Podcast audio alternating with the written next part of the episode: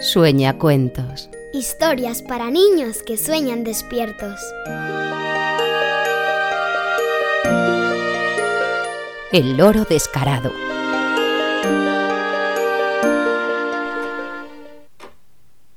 Mamá, quiero una mascota. ¿Una mascota? Pero si ya tienes una.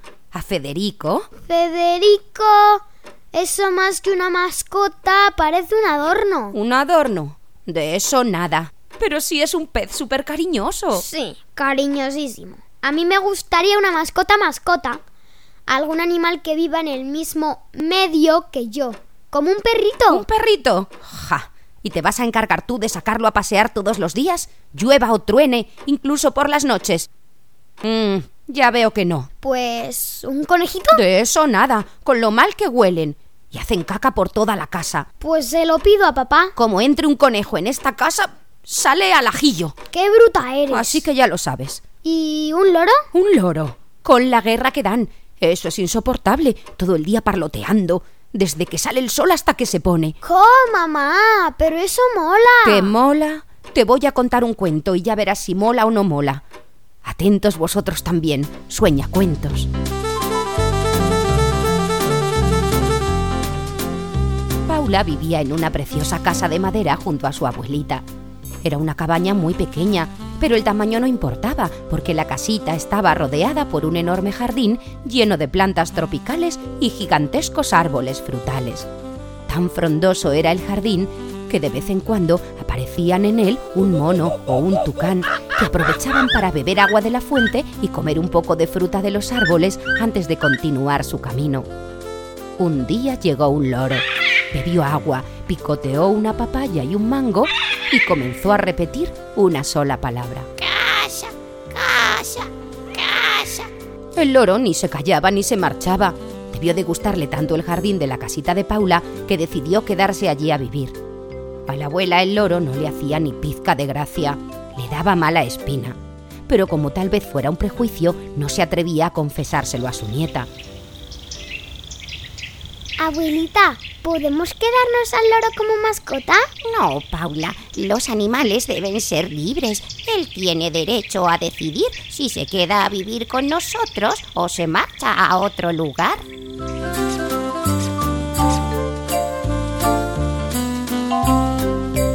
Para que el loro no tuviera ganas de irse, Paula le ofrecía cada día los más sabrosos mangos, aguacates y plátanos. Además, intentaba enseñarle distintas palabras. Paula probaba siempre con palabras bonitas, pero el loro o estaba un poquito sordo o era un muchito descarado. A ver, repite. Lorito guapo. Culito guarro, Lorito guapo.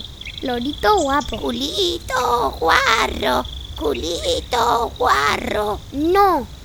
Lorito culito guapo. guarro. Al final, Paula se daba por vencida y lo intentaba con otras palabras. Preciosas flores. Apestosas coles, Preciosas flores. Preciosas flores. apestosas coles, apestosas coles. Amita Paula. Maldita jaula.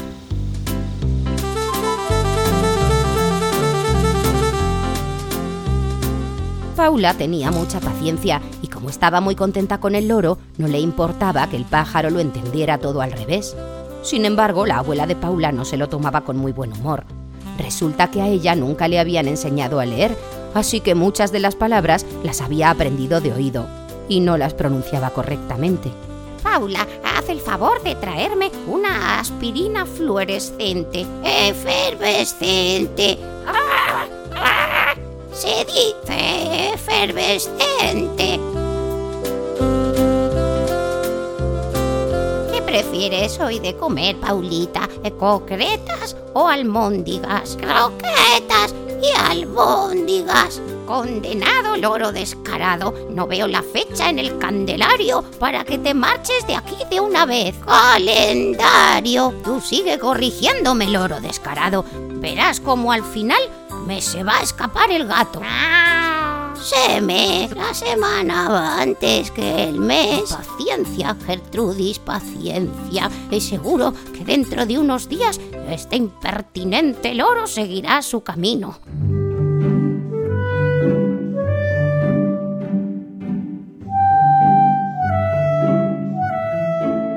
Pasaron los días y el loro no parecía que fuera a marcharse. Paula, que se había dado cuenta de la antipatía que el loro despertaba en su abuela, intentaba alimentarlo y jugar con él un poco en secreto. Pero no servía de nada, porque cada vez que la abuela salía al jardín, el loro descarado revoloteaba sobre su cabeza y esperaba a que pronunciase mal alguna palabra para corregirla. Entonces la abuela agarraba una escoba y daba escobazos al aire intentando alcanzarlo.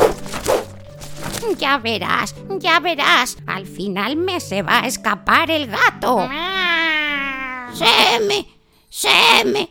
La semana antes que el mes. Oh, ah, condenado loro.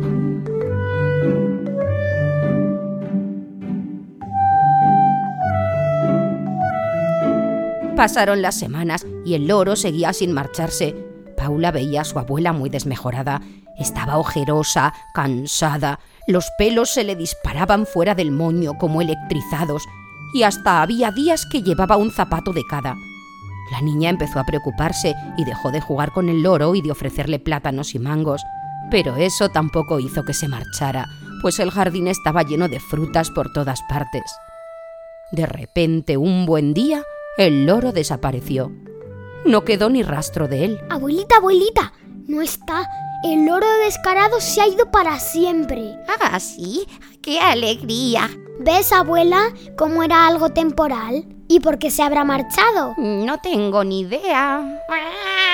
Shh, disimula, mi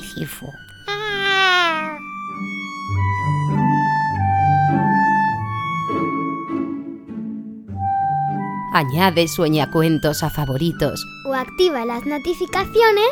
y no te pierdas el próximo capítulo.